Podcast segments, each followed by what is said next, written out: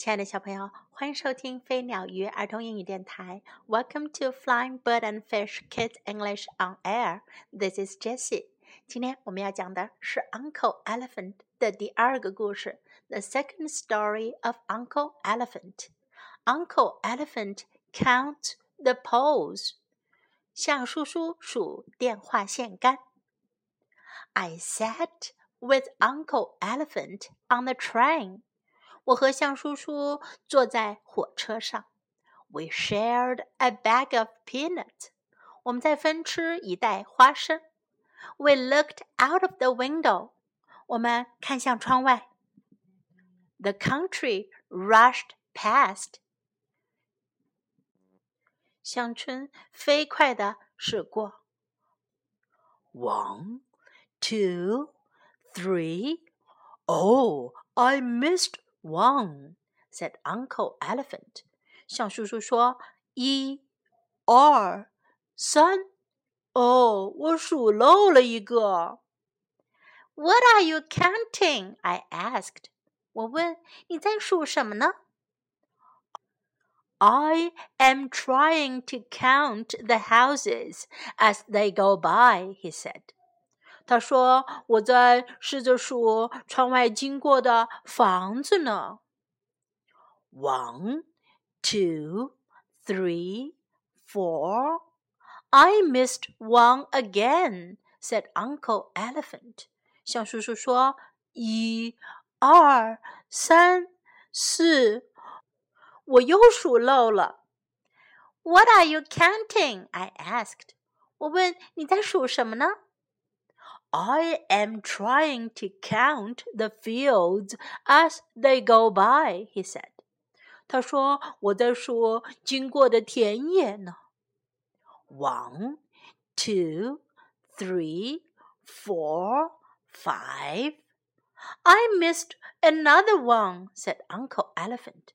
小叔叔说：“一、二、三、四、五，我又漏了一个。” ” What are you counting now? I asked. 我问你现在又在数什么呢？I am trying to count the telephone poles as they go by. 我在试着数经过的电话线杆呢。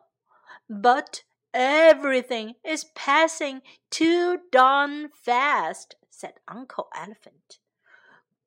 但是呀，所有的东西都经过的太快了。象叔叔说：“Uncle Elephant was right。”象叔叔说的对。Everything was passing very fast。所有的东西都经过的非常的快。One, two, three, four, five, six, seven, eight Nine and ten," said Uncle Elephant. 象叔叔说：“一、二、三、四、五、六、七、八、九、十。” What are you counting this time? I asked. 我问：“这一次你又数什么呢？” I am counting the peanut shells," said Uncle Elephant. 象叔叔说：“我在数花生壳呢。They are easier to count，它们数起来更容易。They are all in one place，它们都在一个地方。They are all sitting on your lap，它们都在你的膝盖上。The train raced along，火车一路向前疾驶。We finished the whole bag of peanuts。” 我们吃完了整袋花生。There were many more shells for Uncle Elephant to count。有更多的花生壳可以让象叔叔数数啦。And time to learn English. We looked out of the window. 我们向窗外看。We looked out of the window. Look out of the window. We looked out of the window. What are you counting？你在数什么？Count 数数，count count。What are you counting? One, two, three, four, five, six, seven, eight, nine, and ten. 一二三四五六七八九十。小朋友，你们会用英文数数吗？我们再来一遍：one, two, three, four, five, six, seven, eight, nine, and ten. One, two, three, four, five, six, seven, eight, nine, and ten. They are easier to count. 它们更容易数。They're easier to count. Easier 更容易。They're easier to count. They are all in one place. 他们都在一个地方。They're all in one place. They're all in one place.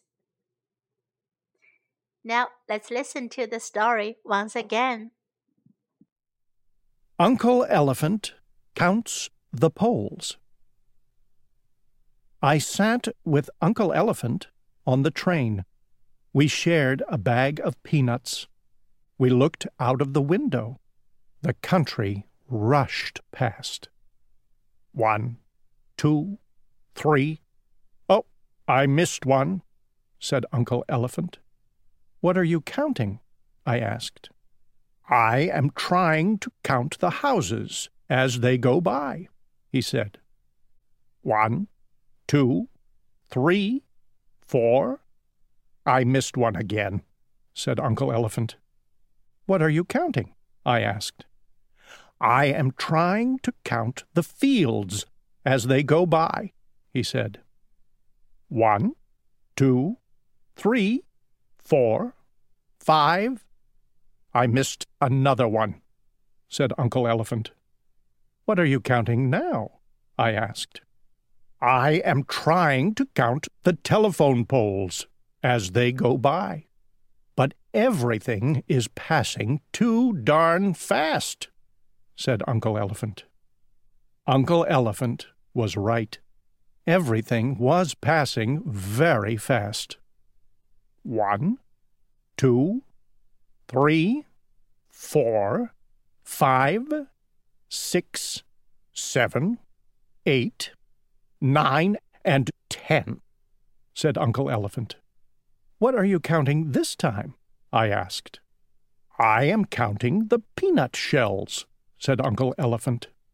They are easier to count. They are all in one place. They are all sitting on your lap. The train raced along. We finished the whole bag of peanuts. There were many more shells for Uncle Elephant to count.